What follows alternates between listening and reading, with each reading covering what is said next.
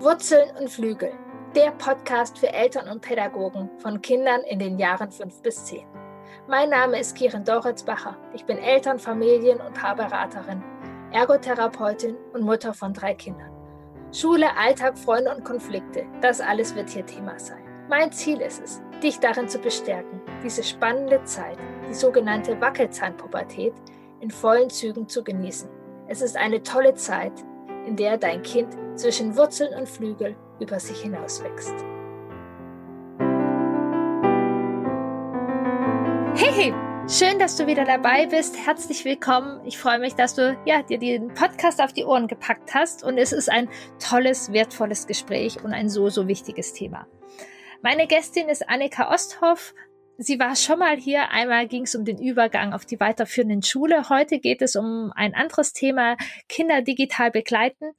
Sie ist Lehrerin auf einer ähm, digitalen Modellschule hat sich sehr, sehr viel ja mit dem digitalen Lernen auseinandergesetzt und ist auch Mutter von zwei Kindern und hat jetzt im Mai 2022 ein Buch rausgebracht, gemeinsam mit Leonie Lutz, ähm, Begleiten statt Verbieten, als Familie kompetent und sicher in der digitalen Welt zu sein.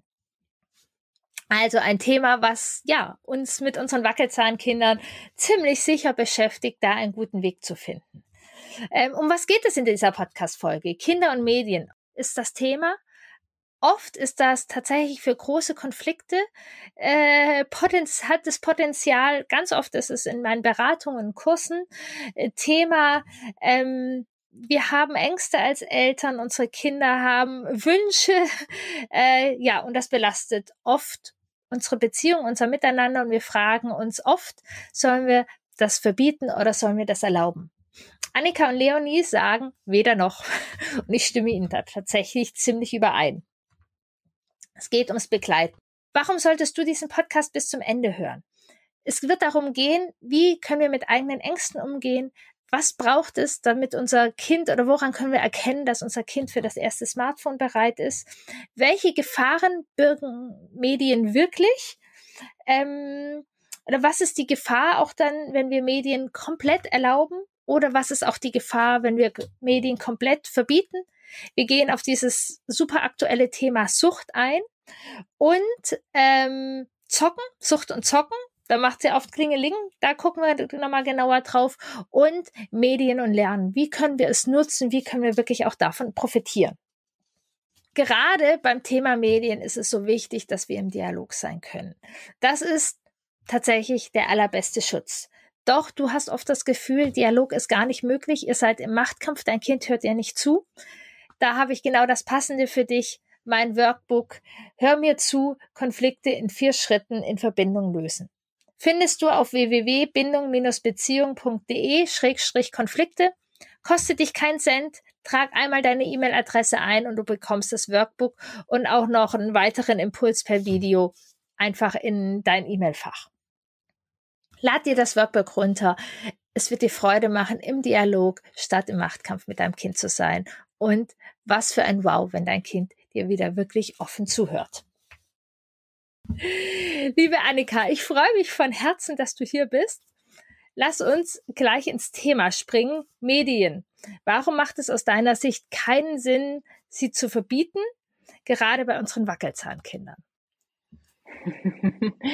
Ich glaube einfach, dass das nicht mehr zeitgemäß ist. Unsere Kinder leben einfach in einer sehr digitalen Welt, ob wir das wollen oder nicht. Ich glaube, ähm, wir können unsere Kinder gar nicht mehr in einer nicht digitalen Blase aufwachsen lassen. Das ist schlichtweg unmöglich. Und in diesem Kontext macht es einfach keinen Sinn, das komplett zu verbieten, weil unsere Kinder in einer digitalisierten Welt aufwachsen und später arbeiten werden. Und äh, daher ist der gewinnbringendere Ansatz unserer Ansicht nach, das vernünftig und gut zu begleiten. Das muss sein. Ähm, aber ein Verbot bringt uns an der Stelle und unseren Kindern, glaube ich, nichts.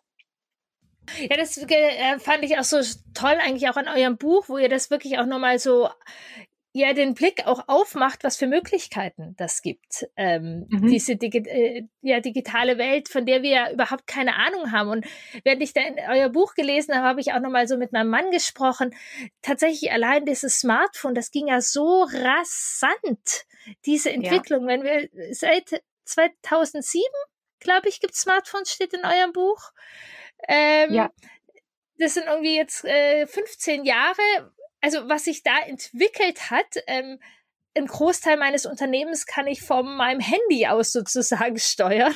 Mhm. ähm, mhm. Und was es dann nochmal in den nächsten 15 Jahren geben wird, wie die Entwicklung weitergeht, haben wir überhaupt keine Ahnung, wo unsere Kinder, ja, was sich da entwickeln kann. Ja, genau. Und ich denke, es wird auch maßgeblich äh, eigentlich sämtliche Berufe prägen. Unsere Kinder werden ja. äh, mit äh, an Sicherheit grenzender Wahrscheinlichkeit digitale Kompetenzen brauchen für egal welchen Beruf sie sich später aussuchen und so. Und ähm, ist halt auch noch so ein weiterer Grund, das haben wir im Buch ja auch nochmal beschrieben, ne, dass unsere Kinder äh, für Berufe, von denen wir vielleicht noch gar nicht wissen, wie sie aussehen werden, ne, auch das wird sich viel verändern. Ähm, das wissen wir nicht, aber wir können mit Sicherheit davon ausgehen, dass sie digitale Kompetenzen erfordern werden. Und deshalb macht es absolut keinen Sinn, sie da jetzt äh, äh, ja gewaltsam mehr oder weniger ähm, fernzuhalten.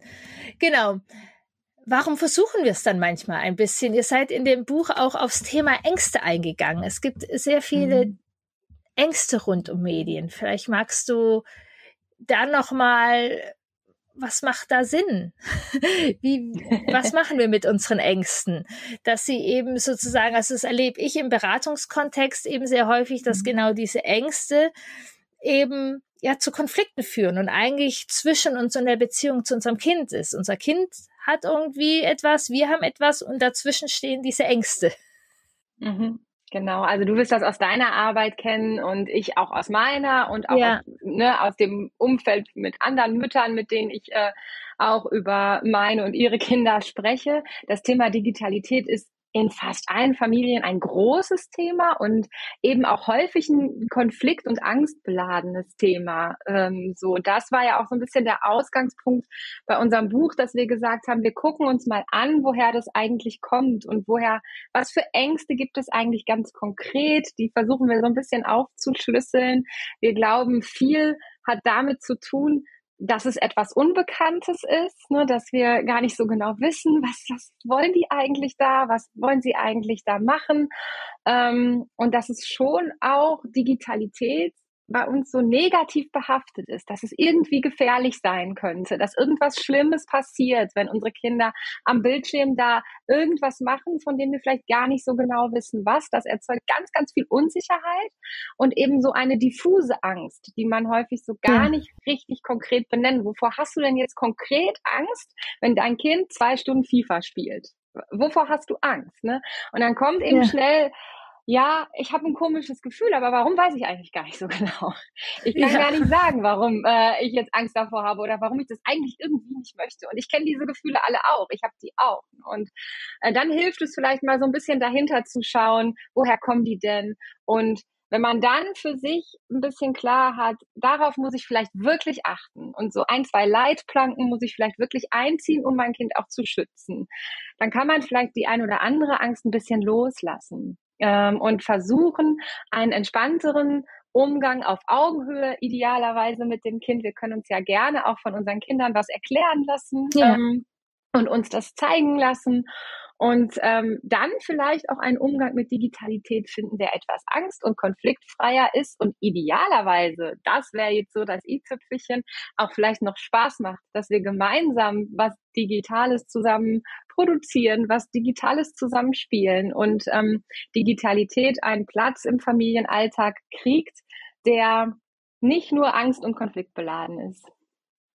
Ja, das ist total schön. Ich habe genau äh, euer Buch gelesen und gestern beim Mittagessen haben wir auch gesprochen, also dieses Slow-Motion-Film, was ihr da beschrieben habt, weil ihr habt ja wirklich auch konkrete Ideen, ähm, was man da machen kann, nochmal, ähm, ja, schön aufgebracht und wir haben drüber mhm. gesprochen, wie kann man was, wie Slow Motion und also das, äh, wir haben es noch nicht gemacht.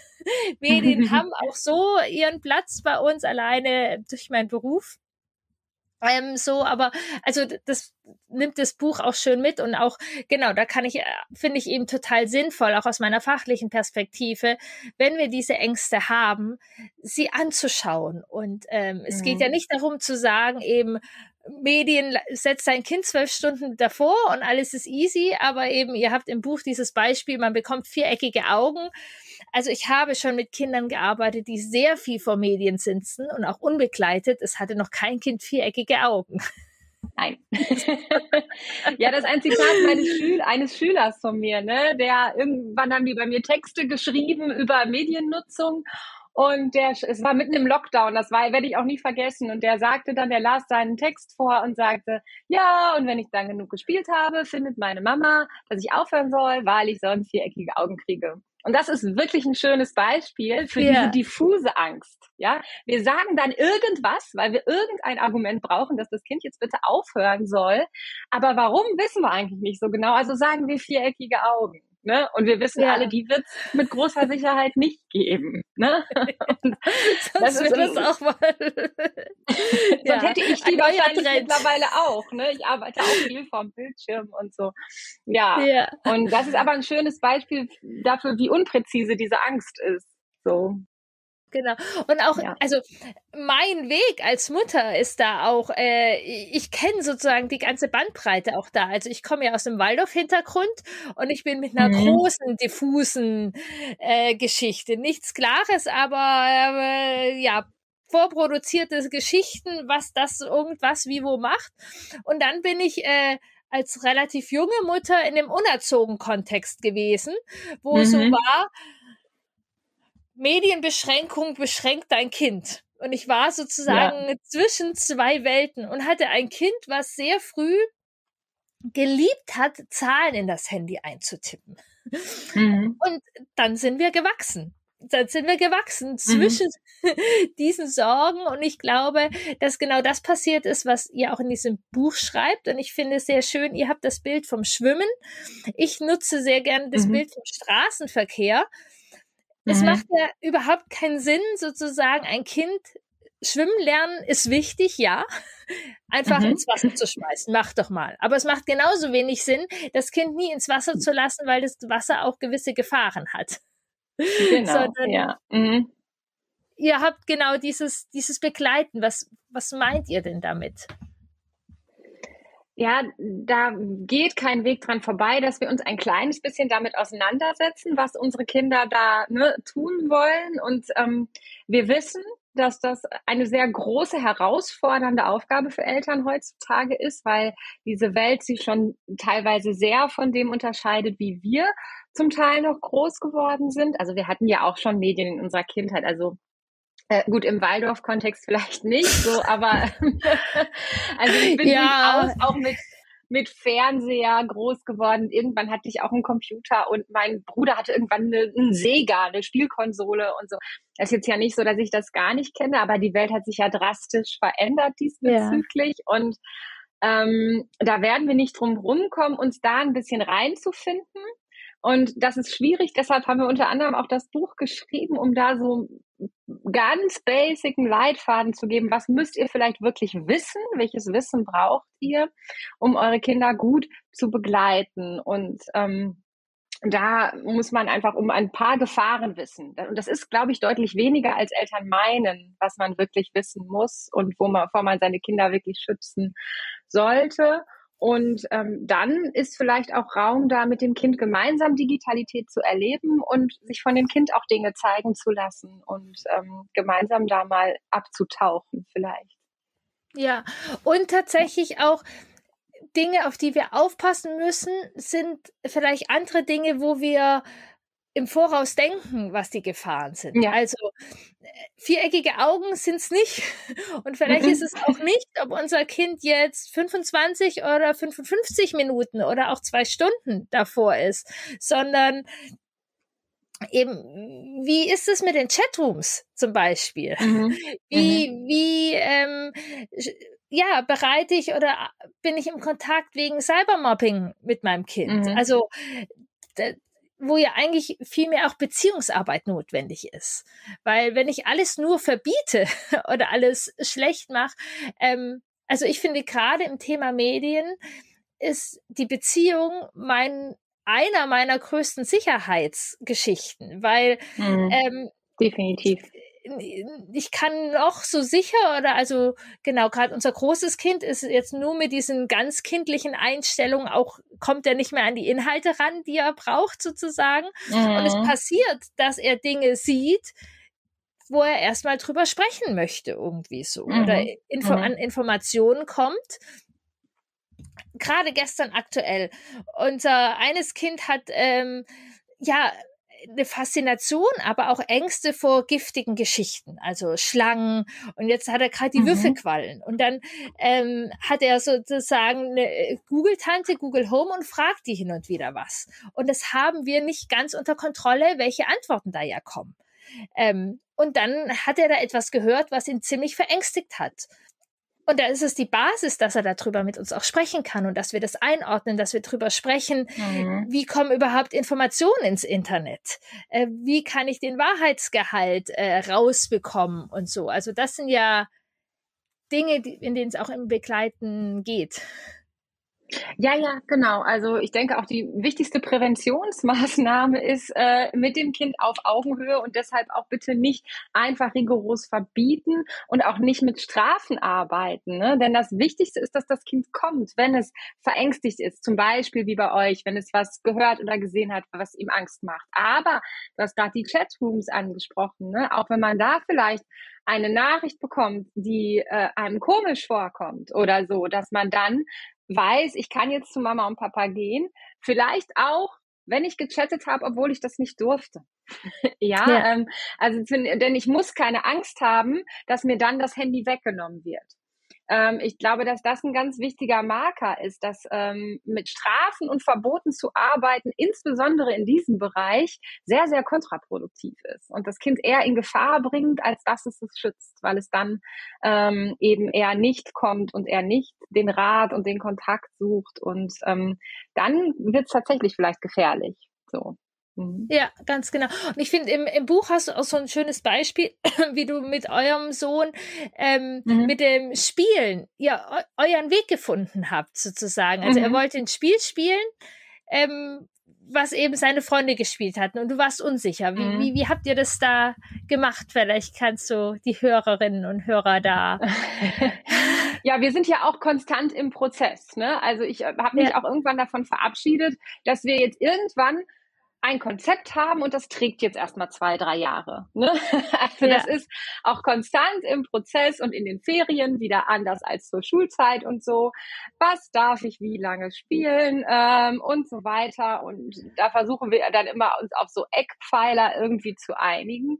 Und ähm, was du meinst, ist, glaube ich, dann, ähm, als er irgendwann Fortnite spielen wollte, äh, womit ich persönlich so ein bisschen Stress hatte, weil ähm, das ja auch ein Spiel ist, wo es darum geht, andere abzuschießen und so. Das fand ich immer schwierig für mich. Aber auch da, mehr wusste ich eigentlich nicht über das ja. Spiel. Ne?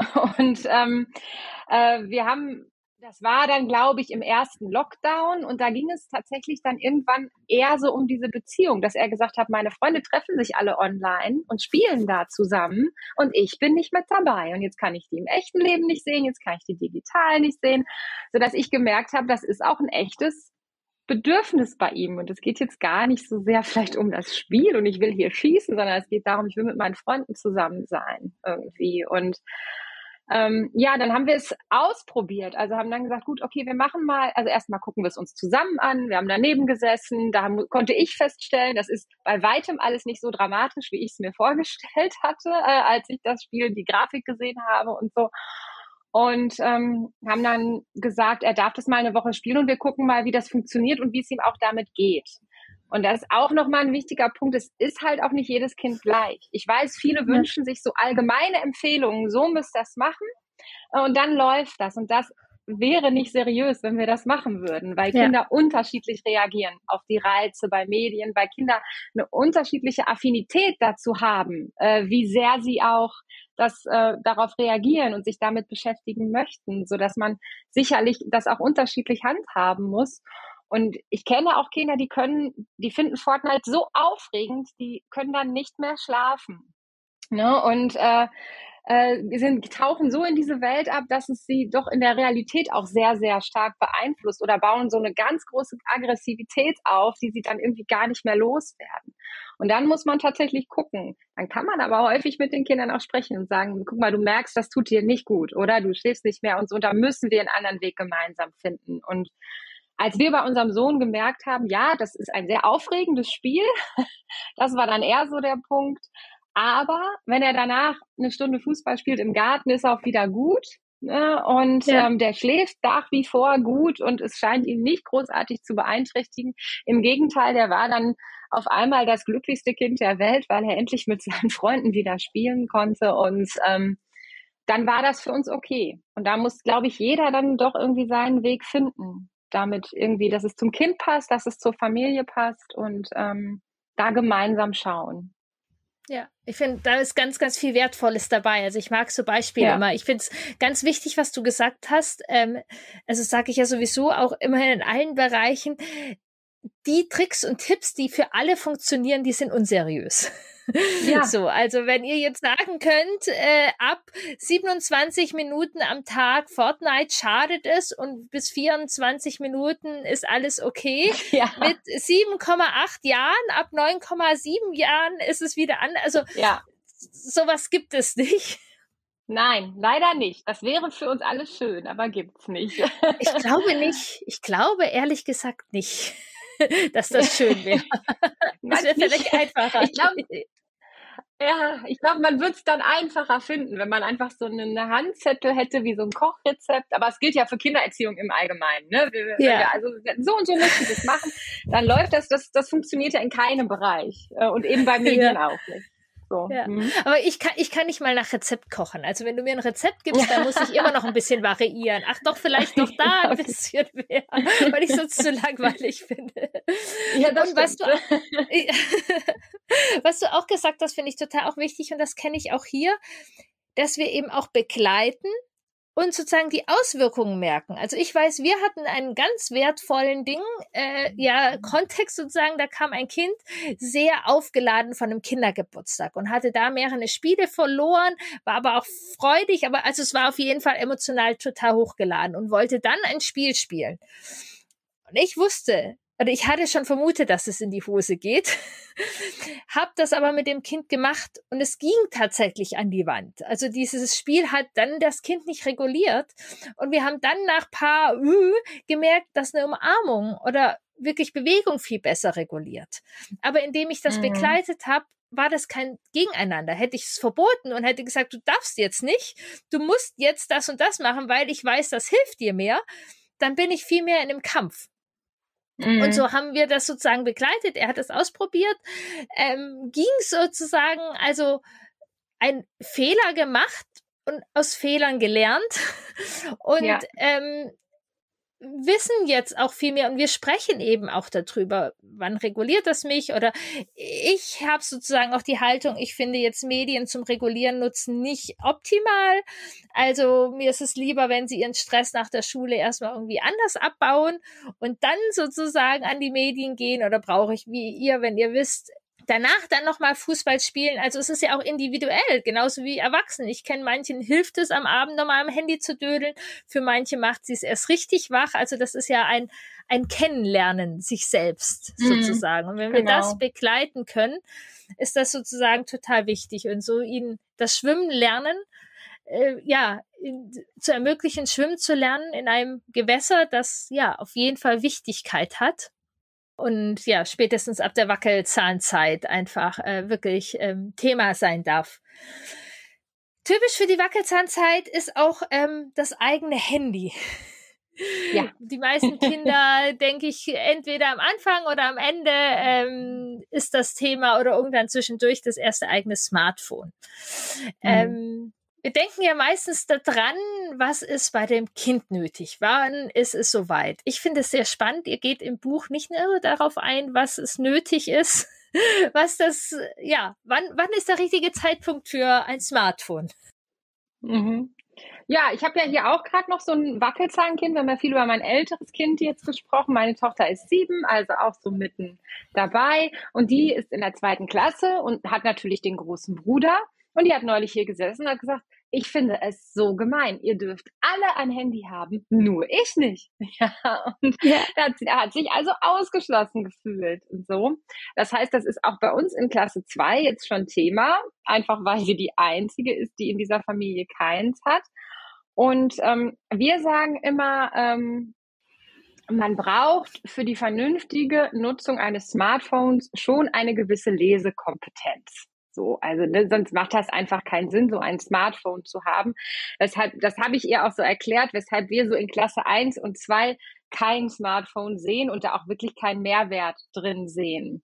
Wir fahren hier im Moment so eine Kompromisslösung über so eine Kinderuhr mit der sie dann auch telefonieren kann und uns anrufen kann und uns Nachrichten schicken kann, also in Kommunikation zu uns gehen kann. Ähm, wenn, das war ihr großer Wunsch. Alle anderen Funktionen, die ein Smartphone so bietet, kann man eigentlich erst vernünftig nutzen, wenn man eine gute Lese- und Schreibkompetenz hat. Ähm, das würde ich erstmal so als ersten Marker setzen wollen. Äh, vorher ergibt es keinen Sinn. Meine Tochter ja. gestern äh, wollte sie in eine Suchmaschine was eingeben und findet da natürlich nichts, weil da noch so viele Rechtschreibfehler in ihren Sachen sind. Und so, das spuckt nichts aus. Ähm, das müssen wir zusammen machen und das. Nee, das machen meine Kinder nicht. mit dem Mikrofon halt. Man kann ja auf das ah, ja, Mikrofon. darauf ist sie noch nicht gekommen. ja, stimmt. Aber die Antwort muss man dann ja trotzdem lesen können, nee, die da nee. rauskommen. Ne? Nee. Nein, auch nicht. das erzählt dir das Handy dann. Also, oh, okay, weil, ja, das ist ja spannend. Wie ist das Wetter heute? Kannst du auf das Mikrofon drücken und dann sagt dir dein Handy, heute scheint die Sonne und hat 20 Grad okay, das geht, ja. ja das Meine geht. Tochter wollte aber gestern Informationen zu Meerschweinchen finden und wenn man Meerschweinchen eben ja. dann nur mit einem E schreibt, gut, auf das Mikro ist sie jetzt noch nicht gekommen, dann äh, gut, dann klappt das gerade so noch, aber dann den Wikipedia-Artikel, den man dann bekommt, das wird dann schwierig, ja. ja. Und ähm, ja, von daher würde ich das als ersten Marker setzen. Und traditionell gibt's ja so zum Schulwechsel für viele das erste Smartphone. Da würde ich mich jetzt gar nicht so festlegen wollen, ob man, ob das Kind mit neun, zehn oder elf das erste Smartphone bekommen soll. Ich finde, das Alter da ist da gar nicht so entscheidend, sondern sind die Eltern bereit und in der Lage und haben sich genug Basiswissen angeeignet, um diese Smartphone-Nutzung begleiten zu können. Also, ja. ne, wie mit dem Schwimmen ich darf, kann mein Kind nicht ins tiefe Wasser schmeißen und sagen, schwimm mal. Ich kann, sollte meinem Kind aber tunlichst auch nicht ein Smartphone in die Hand drücken und sagen, mach mal. Weil wir uns einfach ähm, immer wieder klar machen müssen, dieses Smartphone ist die Eintrittskarte in die Erwachsenenwelt mit allem, was dazugehört. Ja, und mit aller Freizügigkeit und aller Gewalttätigkeit und so, die da auch mit dazugehört. Und das können wir für unsere Kinder ja nicht wollen, dass unsere Kinder uneingeschränkten Zugang zu all diesen Dingen mit neun, zehn oder elf haben. Das heißt, wenn ich als Eltern für mich klar habe, wie ich so ein Smartphone vielleicht sicher einstelle, klar habe, welche Dinge ich mit meinem Kind besprechen muss, dann können wir darüber reden, dass es auch das erste Smartphone gibt. Wobei ich noch dazu sagen muss, die viele Kinder wollen das Smartphone ja auch, weil sie WhatsApp wollen weil sie Sprachnachrichten per WhatsApp verschicken wollen, weil sie da mit ihren Freunden zusammen sein können. Das macht ja erstens auch nur Sinn, wenn die Freunde das auch haben, sonst funktioniert das ja sowieso schon mal nicht. Und gerade WhatsApp ist so eine Geschichte, da hätte ich jetzt mit neun oder zehn auch tatsächlich noch ein paar Bauchschmerzen, denn da kriegen die Kinder unter Umständen auch Sachen zugeschickt. Das kann ich nicht einstellen, da kann ich keine Sicherungsleine einziehen, äh, dass sie das nicht bekommen. Und dann kriegen die vielleicht doch sehr verstörende Kettenbriefe oder so zugeschickt, ähm, so dass ich da ähm, auch eine gewisse emotionale und geistige Reife voraussetzen wollen würde, dass die Kinder in der Lage sind, diese Dinge, wenn sie das denn bekommen sollten, vielleicht einzuordnen. Das, ähm, ne? Und das finde ich sind so Punkte, die ähm, sehr wichtig sind. Und das lässt sich unter Umständen nicht an dem Alter an einer ganz konkreten Zahl festmachen. So wie du sagst mit 9,6 oder ja. so ist es dann soweit. Ne? Mhm. Ja, genau. Und das, das hat mir sehr in eurem Buch gefallen, dass sozusagen es eben auch an uns Eltern liegt wie weit wir das mhm. begleiten können, wie wir uns eingefuchst haben. Und bei uns ist zum Beispiel, wir haben die das Becken des Smartphones einfach, also ein Kind hat von uns ein Smartphone, das andere hätte es auch schon angeboten, das hat sich aber lieber ein Tablet gewünscht, aber unser Tablet, äh, unser Smartphone wird sozusagen nur zu Hause genutzt. Das, mhm. das Kind kann es zu Hause nutzen. Mhm. So, da kann es einzelnen Freunden eine WhatsApp-Nachricht schicken. Opa und Oma wird da noch viel kontaktiert. Mhm. Aber dieses eben, dass sie draußen sind, dass sie auf dem Fußballplatz sind und wild irgendwelche Sachen googeln und in ihrer Albernheit, weiß was ich was, was dann googeln. Das haben wir sozusagen, da haben wir das Becken noch ein bisschen eingegrenzt. Das ist sozusagen, mhm. wenn wir in der Nähe sind, kann das Kind das gerne nutzen und dann kennen wir eben das Kind auch so wie gestern Abend kommt es dann auch zu uns, wenn es etwas äh, ergoogelt hat, was ähm, oder wenn da etwas auftauchte, was ähm, es jetzt doch ein bisschen verstört, irgendwie so. Aber ja, das sind sozusagen ja Dinge, mit denen man wachsen darf und auch gucken darf. Und ähm, mhm wie das ja, passt. Irgendwann wird der Kreis dann weitergezogen. Ja, ganz ne? genau. Genau. Also mein Sohn würde sich sicherlich nicht mehr verbieten lassen, das Smartphone mit rauszunehmen. Ja. Ne? Äh, aber wir haben auch da immer häufig so die Vorstellung, dass die dann ganz schlimme Dinge damit tun. Also ich weiß, der hat es dann häufig mit, weil die gerne ein bisschen Musik hören. Ne? Ja. Damit, dann haben die irgendwie noch einen Lautsprecher mit dabei ähm, und dann sind die vielleicht auf dem Basketballplatz und machen sich halt ein bisschen Musik dazu an. Und dafür brauchen sie das Smartphone dann. Ja, ja. ganz genau. Ähm, und also ich, so. ich würde auch nicht sagen, dass wir es verbieten. Weil genau, ja, wenn, ja, okay. diese mhm. wenn sie diese, wenn diese Frage aufkommt, also wir sind halt im Dialog und das normale Becken ist das. Genau. Und genau wie du sagst, wenn die jetzt auf die Idee kommen, wir Eltern hatten das jetzt für den Urlaub. Ich hatte uns für den Urlaub so eine kleine Box gekauft, mhm. sozusagen, die wir dann am Strand auch mal ein Hörbuch anmachen wollten, irgendwie ja. sozusagen. Ja. Wenn die Kinder jetzt kommen und das auch machen wollen, können wir über eine konkrete Situation sprechen und können wir sozusagen diesen Schwimmgang, genau. ich finde das mit dem Schwimmen sehr schön, weil das war tatsächlich, mhm. auch im Meer haben wir das ähnlich gemacht. Das eine Kind von uns schwimmt sehr, sehr sicher, viel besser wie ich und darf da auch viel, aber wir machen es immer doch in Absprache. Wir müssen wissen, wohin. Gucken, wie schätzt ja. er sich ein, traut er sich das? So, also wir sind darüber einfach im Dialog und da können sozusagen, kann man mal auf die Sandbank, äh, auf die ich mich nicht ganz getraut, traut sich mein elfjähriges, weil äh, elfjähriges Kind, weil mhm. er einfach sicherer schwimmt. Trotzdem sind wir im Dialog damit. Und genauso ist mhm. das eben mit den Medien auch. Ja, genau. Ja. Eine große Wolke, die ja auch immer noch da drüber hängt, ist das Zocken und die Sucht. Mhm. Die große Gefahr. was ähm, habt ihr dazu oder was ist da? Ähm, ja, also das, ähm, das Kapitel über die Computerspiele, das habe ich auch geschrieben, weil ähm, das tatsächlich auch bei uns hier mit eins der größten Themen ist. Ist es tendenziell bei Jungs? Ähm, ja, doch, das zeigen ja auch die ganzen Studien, auch die Kim- und Jim-Studie, dass Jungs da irgendwie häufig ähm, auch eine größere Affinität zu haben. Und gerade Computerspiele sind ja beladen mit Ängsten. Ne? Also die Kinder ja. werden aggressiv, die Kinder werden dick, die Kinder werden süchtig. Und ich finde, gerade an Computerspielen zeigt sich das nochmal ganz, ganz exponentiell, äh, wie viel Ängste wir haben. Die sind irgendwie so die Königsklasse der elterlichen Ängste, habe ich so ein bisschen, um es mal ja. ein bisschen überspitzt zu sagen. Ähm, das ist das Computerspiel.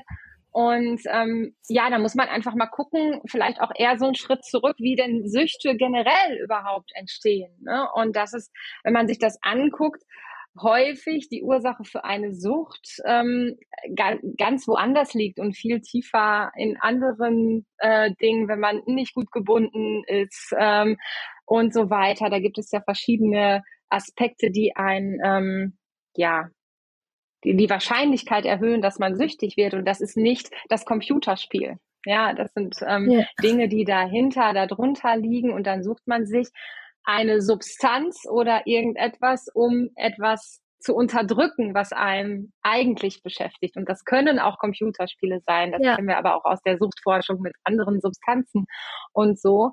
Und dann ist aber nicht das Computerspiel schuld, dass jemand süchtig geworden ist, ne? sondern die Ursache ja. ist eine andere. Und ähm, da hilft es, deshalb haben wir das im Buch auch, auch aufgelistet, sich vielleicht einfach mal anzuschauen, welche Kriterien erfüllt sein müssen, bis wir überhaupt mal von einer Sucht sprechen. Wird ja auch so ein bisschen inflationär gebraucht, der Begriff. Ich sage das ja. meinen Schülern auch immer, wenn die sagen, oh, ist voll der Suchti, dann sage ich immer, nee. ne, wenn wir über Sucht sprechen, dann äh, ist das was ganz anderes, ne, als wenn das, das und das passiert.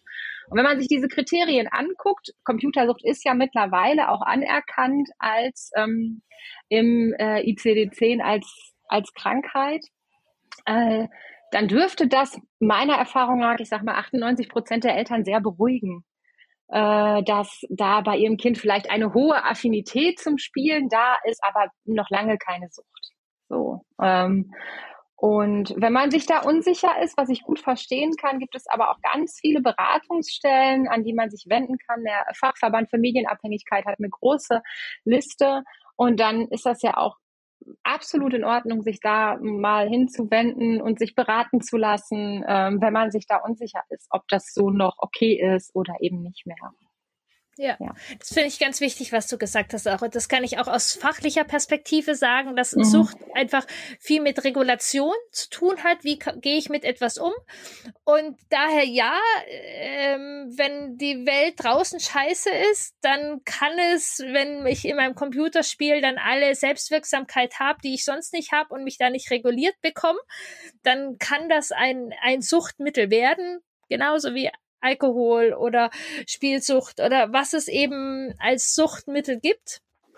Doch ja. das, was darunter liegt, ist sozusagen ein anderes Problem, was wir mhm. unter anderem durch eine sichere Bindung, durch genau dieses Begleiten, was ihr beschreibt, ähm, die Kompetenzen geben, dass sozusagen eine Sucht gar nicht nötig ist, weil sozusagen eine mhm. Sucht ja eine kom ungünstige Kompensationsstrategie ähm, ist. Ja, genau. Ja, das ist so gut gesagt. ja. genau. Und ich, ich finde tatsächlich, mich hat da auch noch mal sehr früh sozusagen auch äh, der, der, der Satz so ein bisschen von André Stern da geprägt. Er hat gesagt, wenn ein, ein junger Mensch so völlig in dieser Welt abtaucht, dann macht es nicht so Sinn, ihm diese Welt zu verbieten, sondern eben gucken, mhm. was braucht er oder was begeistert ihn da vielleicht und was fehlt ihm sozusagen in der nicht digitalen Welt? So, mhm. also ganz häufig ist ja, wenn du in der Schule äh, das nicht deine Welt ist, es zu Hause viel Ärger gibt und man so dieses Gefühl hat, man muss, man muss, man muss und ist nicht okay und dann kommt man halt in diese digitale Welt, wo man ganz viel kann und ganz viel selbstwirksam ist, ähm, mhm. so und ähm, genau, dass da auch nochmal ein Punkt ist. Und was äh, jetzt nicht ganz zum Thema Sucht passt, aber auch vorher, also nochmal, was ich finde auch schön, was ihr geschrieben habt. Und das sehe ich auch so. Also ich bin ja sozusagen auch von Haus aus Ergotherapeutin. Und ja, Bewegung ist total wichtig für Entwicklung. Und daher würde ich auch sagen, zwölf Stunden ein Kind dauerhaft vor den Medien ist nicht optimal. Gleichzeitig, wenn nee. wir davon hören, dass ein Kind sieben Stunden am Tag liest und dann noch sieben ja. Stunden äh, in der Schule ist, haben wir nicht die gleichen Bilder im Kopf, mhm. wie äh, wenn wir sagen, das Kind zockt sieben Stunden. Und ähm, mhm. rein körperlich bewegt sich beim Zocken wahrscheinlich mehr. Wahrscheinlich, ja, ja. Ja, das ist so. Ne? Also ich war zum Beispiel jemand, der sehr, sehr viel gelesen hat früher und ich habe definitiv zu wenig Sport gemacht. Ne? Und mein Sohn ähm, findet ganz viel Ausgleich im Sport, obwohl der wesentlich mehr zockt, als ich das früher getan habe und so. Und ähm, vielleicht ist ja also mir hätte bestimmt ein bisschen Sport gut, mehr Sport gut getan in meiner Jugend und so. Ähm, und ich habe eben viel gelesen und das ist nochmal so die, diese gesamtgesellschaftliche Bewertung, die wir einfach sofort vornehmen, wenn es digital ist. Ne? Also da ja. haben wir auch so eine ganz große ähm, ich habe neulich mit Nora Imlau auch gesprochen, die sagte, es gibt so eine große Scham, äh, wenn das Kind digitale Medien nutzt. Und das ist auch meine Erfahrung. Eltern schämen sich irgendwie, ähm, das zuzugeben. Also dann wird gesagt, so ja, ähm, ich musste aber noch arbeiten, also durfte ja. die mal eine halbe Stunde gucken und so. Und, und dann denke ich mal, ja, und selbst wenn du nicht arbeiten musst oder wenn du auch einfach nur einen Kaffee in Ruhe trinken willst, dann, ne, du musst dich dafür nicht schämen, dass du das auch einsetzt oder dass du das auch erlaubst, um auch mal durchatmen zu können oder so. Das ist okay. Also man muss sich für ja. den Einsatz digitaler Medien nicht schämen. So was man, ja. Ne?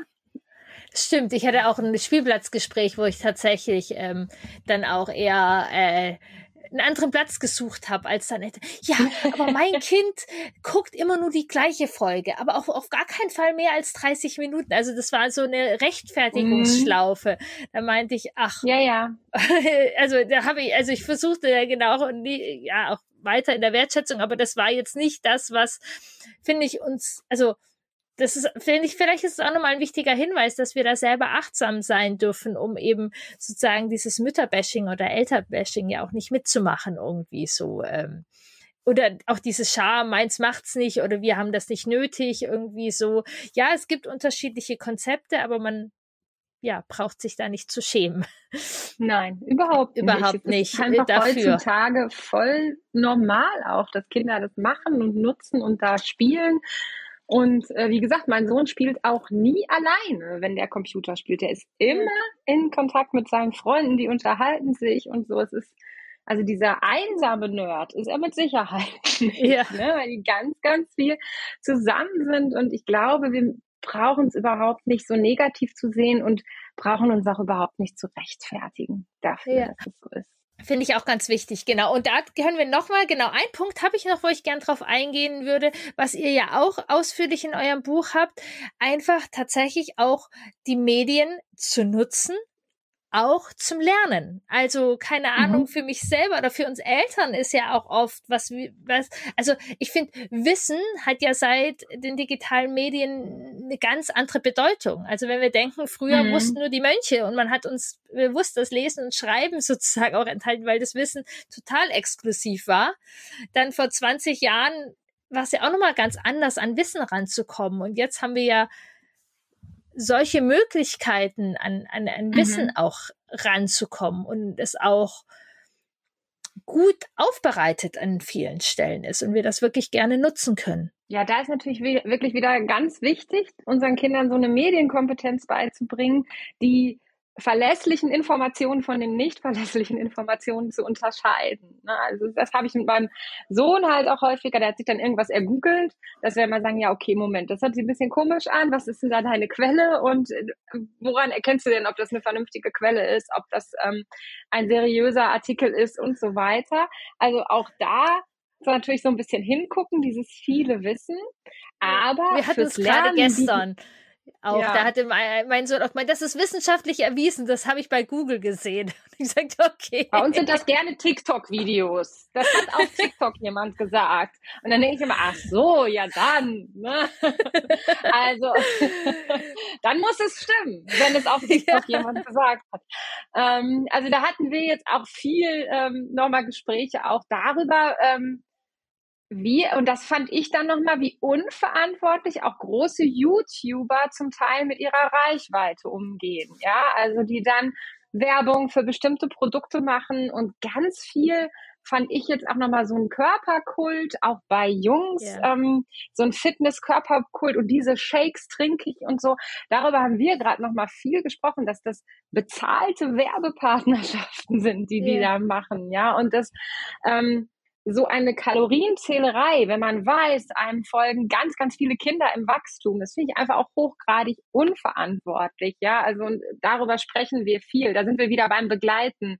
Ich ja. kann ihm diese YouTube-Videos zu verbieten, wird schwierig. Ja, es ja. ist so Teil der, ähm, das ist, das gucken die alle und dann kann man nicht mitreden und so. Also sprechen wir drüber wie, wie würden wir das bewerten und so. Also da sind wir aber vom Lernen auch wieder weg. Ja, aber, aber ich will da gerade nochmal einknüpfen, weil es total ja. spannend ist, weil wir genau das gleiche Thema gerade haben, aber unser Sohn die Information nicht aus dem Internet hat, sondern vom Trainer von der Fußballschule. Ja. Da ist aber der hat es wahrscheinlich aus dem Internet. Ja. ja, na, der ist schon, also die sind hier 96, die, aber der macht sich tatsächlich den Spaß, den Kids ein ja. bisschen Quatsch zu erzählen. Und ah, wir, also auch da kannst du Informationen ja bekommen und auch da kann man recherchieren. Genau. Stimmt diese Information oder stimmt die nicht? Also wir sind sozusagen mhm. genau am gleichen Thema gerade dran. Ja, das ähm, ist, glaube ich, in der Fußballszene gerade ganz groß. Dieses, ähm, keine ja, Ahnung. Oder ähm, alleine eine Geschichte, der Trainer hat erzählt, dass Franz Beckenbauer ähm, gegen ein Tor gepinkelt hat und die früher aus Eisen waren und deswegen das Tor gerostet ist und Franz Beckenbauer dieses Tor neu kaufen musste. Diese Story glaubt unser okay. Kind unglaublich. Weil das dieser eine Trainer gesagt hat. ja. Und ja, das so andere das, Kind ne? glaubt es nicht. Und dann haben wir hier die große Geschwisterkonflikte. Aber also ich finde es auch nochmal manchmal wichtig, dass man weil wenn das jetzt in den Medien ist, dann hat man gleich wieder diese Medien, diese YouTuber. Ja, ja, nee, wir stimmt, haben wir stimmt. haben einen Fußballtrainer, der jetzt hier gerade der das macht, der das macht und das wo stimmt. wir genau das gleiche Thema haben. Ja, ja, genau. Ne? Also von daher ähm, brauchen wir da die Kompetenz, Informationen richtig einzuordnen, sage ich mal so allgemein, ne, egal woher sie kommen, oder die Rückkopplung mit den Eltern eben, die nochmal helfen, da Dinge einzuordnen ja. und zu bewerten. Das ist, glaube ich, ein ganz wichtiger Punkt. Aber als Lehrerin, wenn, um nochmal zum Lernen zurückzukommen, bieten ne, digitale Medien natürlich auch großartige Möglichkeiten, ähm, zum Lernen und einen wirklichen Mehrwert. Also wenn ich jetzt als Fremdsprachenlehrerin zum Beispiel ans Vokabellernen denke, wo ich wie früher mir die ins Heft geschrieben habe, eine Seite zuhalten, andere Seite zuhalten und dann geht das Ganze wieder von vorne los. Das ist zum Beispiel ein Beispiel dafür, wie digitale Programme da unglaublich wertvoll unterstützen können mit einem Algorithmus, der dahinter liegt, der die Vokabeln, die man nicht so gut kann, häufiger anbietet als die, konnte man auch mit Karteikarten früher sortieren, aber ähm, das über so ein Programm zu machen, wo man dann zeitgleich sich auch noch die Aussprache der Wörter anhören kann. Denn niemand hat, glaube ich, je wirklich verstanden, wie dieses phonetische Alphabet zu lesen ist, was da in den Vokabelverzeichnissen stand. Ähm, also ich musste im Anglistikstudium das lernen, aber für Schüler, glaube ich, doch sehr hohe, eine hohe Abstraktion der da erforderlich ist. Und da finde ich, ist es großartig. dass dann können die klicken, ah, so spricht man das aus und das sind die Wörter, die werden mir häufiger angeboten, die kann ich noch nicht so und so. Das, das ist super. Oder ähm, ich weiß hier, äh, Caroline äh, von Learn Learning with Caroline, die schwört immer auf Bettermarks, weil man da eben sofort eine Rückmeldung bekommt. Da hast du was falsch gemacht. Das und so und so ist es richtig und so. Und nicht immer erst warten muss, bis das besprochen wird und so weiter. Man kriegt individuellere Rückmeldungen von den Programmen. Also da sind die super gut nutzbar. Und auch, wenn man in der Schule mal was nicht verstanden hat, das, also gerade wenn man Kinder auf weiterführenden Schulen hat, wird man das kennen. Leider werden die Kinder im Unterricht vermutlich nicht alles so gelernt haben, wie, sie, wie es dann aber abgefragt wird, so dass sich viele Eltern dann zu Hause doch wieder, auch außerhalb des Lockdowns, in der Position finden, dass sie ihre Kinder irgendwie unterstützen müssen beim Lernen. Und da gibt's schon gute digitale Angebote mit Erklärvideos und nochmal extra Übungen und so, denn man ist ja auch nicht in jedem Fach selber fit. Ähm, die die Kinder gut unterstützen können und wofür man Digitalität sehr, sehr gewinnbringend auch einsetzen kann. Ja, absolut. Also sagen, äh, Lehrer Schmidt heißt der, glaube ich, der, ja. für, der vielen Menschen zum Abitur verhilft, sozusagen. ja, oder Daniel Jung in Mathe, ne, der Superstar ja. der Pandemie. Äh, der hat, äh, also meine Schüler sagen, der hat mein Mathe-Abi gerettet. so, ne? ja. Ähm, genau. Da haben wir im Buch ja auch, auch so ein bisschen was zusammengefasst. Mhm. Ja, und das kann man super nutzen. Also auch da finde ich es wieder. Oder wenn wir jetzt hier im Grundschulbereich sind, Anton, die App, es ist einfach hier auch nochmal genau. Angebot anders aufbereitet, nochmal mehr. Also als Ergotherapeutin habe ich ja auch sehr viel übers Gehirn und Lernen und da ist es zum Beispiel, wir gehen davon aus, dass sozusagen immer die genau gleiche, gleiche Tätigkeit das Gehirn nicht so stimuliert wie einfach über unterschiedliche Zugänge. Also wenn wir es in der mhm. Schule aufgeschrieben haben, dann nochmal über die App machen können und dann, also es genau. ist, also das ist Dinge, die wir einfach schön nutzen können, ohne es irgendwie ja. abzuwerten oder zweitbeste oder so. Da ist einfach etwas dazugekommen, was wir gerne nutzen können. Und tatsächlich nach deinem Buch, und jetzt, wo du es nochmal gesagt hast, also Vokabeln machen wir noch mit Aufschreiben und so, wie du es genau gesagt hast. Ähm, da werde ich mich jetzt mal reinfuchsen, dass ähm, wir das äh, ab dem nächsten Schuljahr, da kommt die zweite Fremdsprache dazu, ähm, die App nutzen. und dann es nicht mehr ja. heißt, Mama, du sagst aber, das ist falsch ausgesprochen, sondern dann kann er das mit dem Programm diskutieren, wie man es ausspricht oder nicht. Genau, genau. ja, total wertvoll, diese Bandbreite. Also im Buch ist ja noch viel mehr. Ich habe mir jetzt so ein paar Themen rausgestupst. Mhm. Ich kann auch noch mal sagen, ähm, ich habe tatsächlich vor zwei Tagen irgendwie so auf meinen Kalender geguckt und ich habe das Buch schon eine Weile liegen, habe mal so ein bisschen geblättert und habe gedacht, ups, das Podcastgespräch. Und also es ist, mhm. macht, äh, habe gedacht, oh, noch ein ganzes Buch jetzt in den nächsten zwei Tagen, aber es macht total Spaß und es ist total zügig. Also es war jetzt überhaupt kein das Problem. Ähm, genau, mich da durch und ähm, ja, ich denke, ich habe privat wie beruflich da profitiert. es hat Spaß das gemacht. genau, es hat wirklich Spaß gemacht, einfach sich da sozusagen durchzulesen und sich das mitzunehmen, was gut tut. Lass uns noch mal so ein bisschen äh, zusammenfassen. Ähm, wir haben jetzt 45 Minuten gequatscht oder ausgetauscht. Also ich glaube, ähm, ja, ein Punkt ist einfach, dass das begleitend entscheidend ist und dass mhm. sozusagen die beiden Dinge wie extrem verbieten oder das Kind ins Wasser zu schmeißen sozusagen nicht hilfreich ist, sondern genau ein bewusster Umgang mit Ängsten, Wissen hilft und einfach der Dialog entscheidend ist. Ähm, wenn wir ums ja. Thema Medien gehen. Das Thema Handy nochmal, wann ist das erste Handy dran? Das ist ähm, sehr auch auf uns ankommt mhm. ähm, dass wir das begleiten dürfen. Ist vielleicht wichtiger als ein bestimmtes Alter. Ähm, ja, und dass tatsächlich die, die digitalen Medien ähm, ein großer Lerngewinn auch ist und dass es wirklich darum geht, die zu nutzen und einsetzen zu, zu können, richtig. Ähm, mhm. Ja, und Wissen sozusagen grundlegend ähm, auch viel verändert. Also Alleine hier, liebe Podcast-Hörer, ist doch super, was man einfach nebenher an, an Wissen und Unterhaltung auf die Ohren bekommt. Einfach so. Das äh, ging mir tatsächlich so. Als ich meinen ersten Podcast gehört habe und über die App, ich konnte es gar nicht glauben, dass ich jetzt einfach so kostenlos, während ich irgendwas mache, Wissen auf die Ohren kriege. Ich, ich habe ja. lange nach dem Haken gesucht. So, inzwischen ist mein Haken, dass ich gerne so viel Podcast hören möchte und so viele interessant finde, dass ich da sehr sortieren muss, dass mein Hirn nicht platzt sozusagen. Ja. Aber da gibt es viele Möglichkeiten. Ähm, gibt es noch was, was du gerade ergänzen möchtest an dem Punkt? Nee, ich glaube, das war gut zusammengefasst. Sag du doch noch mal, ähm, das Buch heißt wie und wo finde ich das und wo findet man vor allem auch mehr Annika und du hast das Buch ja mit Leonie zusammengeschrieben. Ähm, ja, erzähl nochmal.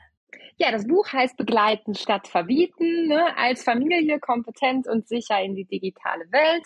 Habe ich zusammengeschrieben mit ähm, Leonie Lutz, erschienen im Kösel Verlag ähm, im Mai dieses Jahres. Und ähm, ja, gibt's natürlich als Printbuch, gibt's auch als Hörbuch. Wenn man es lieber auf die Ohren haben möchte, kann man sich das auch anhören alles. Und ähm, ja, Leonie Lutz findet man ähm, und mich findet auch man auch beide bei Instagram. Leonie Lutz unter Kinder digital begleiten zum Beispiel. Ähm, die bietet äh, auch Online-Kurse an, über die wir uns letztlich auch kennengelernt haben, weil ich nämlich ihre Kurse gebucht habe. Äh, und auch mich findet man ähm, über Instagram einfach unter Annika Osthoff. Super. Das genau, kann ich sehr ans Herz legen, macht Spaß ähm, und gibt Sicherheit, äh, würde ich sagen genau, ich frage an dieser Stelle ja ganz oft äh, meine Gästinnen nochmal ähm, aus ihrer Kindheit. Dich habe ich in der anderen Podcast-Folge diese Fragen schon gefragt, deshalb habe ich jetzt ein bisschen ähm, eine andere Frage mir überlegt. Weißt du denn noch, wie du mit digitalen Medien ähm, in, in Kontakt gekommen bist oder was es für dich als Grundschulkind mhm. bedeutet hat? Ja, das weiß ich tatsächlich noch. Meine Eltern waren da sehr fortschrittlich, glaube ich, wenn ich das so im Nachhinein sehe. Also ich hatte sehr früh meinen eigenen Fernseher, weiß ich, weil ich einen fünf Jahre jüngeren Bruder hatte und wir uns also regelmäßig drum gestritten haben, weil wir sehr unterschiedliche Interessen hatten, äh, durfte ich das sehr früh sehr selbstständig nutzen, das weiß ich, und hatte auch irgendwann einen eigenen Computer. Und ähm, was ich im Nachhinein äh, damals eher doof und im Nachhinein total toll von meinem Vater finde, ist, der hat darauf bestanden, dass ähm, jemand zu uns kommt, das war ein Arbeitskollege von ihm, der mir zeigt, wie man diese Programme vernünftig nutzt. Also der hat tatsächlich mit mir dann Textverarbeitungsprogramme geübt, wie was man damit alles so machen kann, wovon ich später im Studium, als ich Hausarbeiten schreiben musste und so unglaublich immer noch profitiert habe. Also meine Eltern haben mich da tatsächlich auch einerseits sehr frei aufwachsen lassen und andererseits sehr fortschrittlich auch schon begleitet in einer kompetenten Nutzung. Das, das haben die sehr früh so angegangen. Und über meinen Bruder bin ich dann auch mit so Spielekonsolen irgendwann in äh, Berührung gekommen. Der hatte dann Gameboy, äh, um den wir uns dann geschritten haben und äh, irgendwann eine Spielekonsole. Ähm, ich, ich kannte bisher da so Minesweeper und Pac-Man vielleicht eher. Äh, und dann kam irgendwann doch auch so Jump and Run Spiele mit dazu und so, so dass ich schon ähm, da auch immer Berührungspunkte mit hatte und meine Eltern da relativ entspannt waren, muss ich sagen. Ja. ja. Ja, wie schön. Genau. Und was ist dir denn persönlich wichtig im Umgang mit Medien und deinen Kindern? Was möchtest du denen da mitgeben? Oder wie, was ist dir da persönlich wichtig? Ähm, also im Moment ist mir einer der wichtigsten Punkte, dass das irgendwie altersangemessen ist. Die Dinge, mit denen sie da konfrontiert sind, da habe ich auch so das Hauptaugenmerk drauf. Nicht gar nicht so sehr auf die Zeiten, sondern auf die Inhalte. Das ist mir persönlich ja. besonders wichtig, dass ähm, ja, zum Beispiel der Netflix-Account so eingestellt ist, dass bestimmte Inhalte ähm, nicht gesehen werden können und so, weil ich das einfach ähm, zu verstörend und zu früh finde. Und ähm, dann auch, dass sie lernen, damit vernünftig umzugehen und Medien nicht nur ähm, zu konsumieren, sondern sie auch aktiv zu nutzen, um damit auch was Vernünftiges, ein Video zu schneiden. Mein Sohn schneidet gerne Videos, meine Tochter dreht gerne Stop-Motion-Filme. Also nicht erzwungen, wenn es sie jetzt überhaupt nicht interessiert, einen Film zu drehen, dann müssen sie natürlich keinen Film damit drehen. Aber dass wir schon auch immer wieder gucken, wie können wir Medien nutzen, ähm, um unseren Horizont zu erweitern oder um sie auch produktiv und kreativ einzusetzen. So. Das ist total schön. Ja, liebe Annika, ich danke dir total für dieses Gespräch. Es hat danke. wie dein Buch äh, oder wie euer Buch, also ich spreche noch lieber, als dass ich lese. Es hat noch mehr Freude gemacht, aber allen Hörern und Hörerinnen, glaube ich, denen das Gespräch äh, gerade Freude gemacht hat, wird das Buch auch Freude machen. Das hoffe ich sehr. Und wir freuen uns immer über Rückmeldungen über unsere Kanäle. Ja, ich danke dir für dieses Gespräch. Ja, danke schön auch. Ja, das war mal wieder ein schönes Gespräch. Ich liebe das ja, mit Kollegen wie Annika zu sprechen. Unsere eigenen Ängste, unsere eigenen Sorgen beeinflussen häufig unser Miteinander. Die Konflikte rund um die Medien sind da ein Symptom von vielen. Und nein, damit möchte ich dir nicht sagen, dass für alle Familien freier Medienkonsum die Lösung ist. In der Expedition ins Vertrauen, in meinem sechs Monatsprogramm für bedürfnisorientierte Familien geht es genau darum, nicht aus Ängsten und Sorgen heraus Entscheidungen zu treffen, sondern aus dem Vertrauen, individuell und passend für euch als Familie. Mag es um das Thema Medien gehen, Schule, Kita, Geschwisterkonflikte oder vielleicht den Umgang mit den Schwiegereltern. Am 1. Oktober geht die Expedition los mit der Kraft der Gruppe und meiner fachlichen Begleitung in dein bindungsstarkes Familienleben. Es gibt noch Plätze. Anmelden kannst du dich unter www.bindung-beziehung.de-expedition-vertrauen. Ab jetzt wird die Expedition nur noch einmal im Jahr stattfinden. Und wenn du im kommenden Jahr so wichtige Themen hast wie Einschulung, Wackelzahnzeit oder die Autonomiephase euch gerade sehr fordert. Nutze die Chance. Ab 1. Oktober geht es los und ab dem Tag, wo du buchst, hast du schon meine fachliche Begleitung an deiner Seite. Also, jeden Tag, den du früher buchst, hast du mehr davon, natürlich für den gleichen Preis. Ich freue mich auf dich.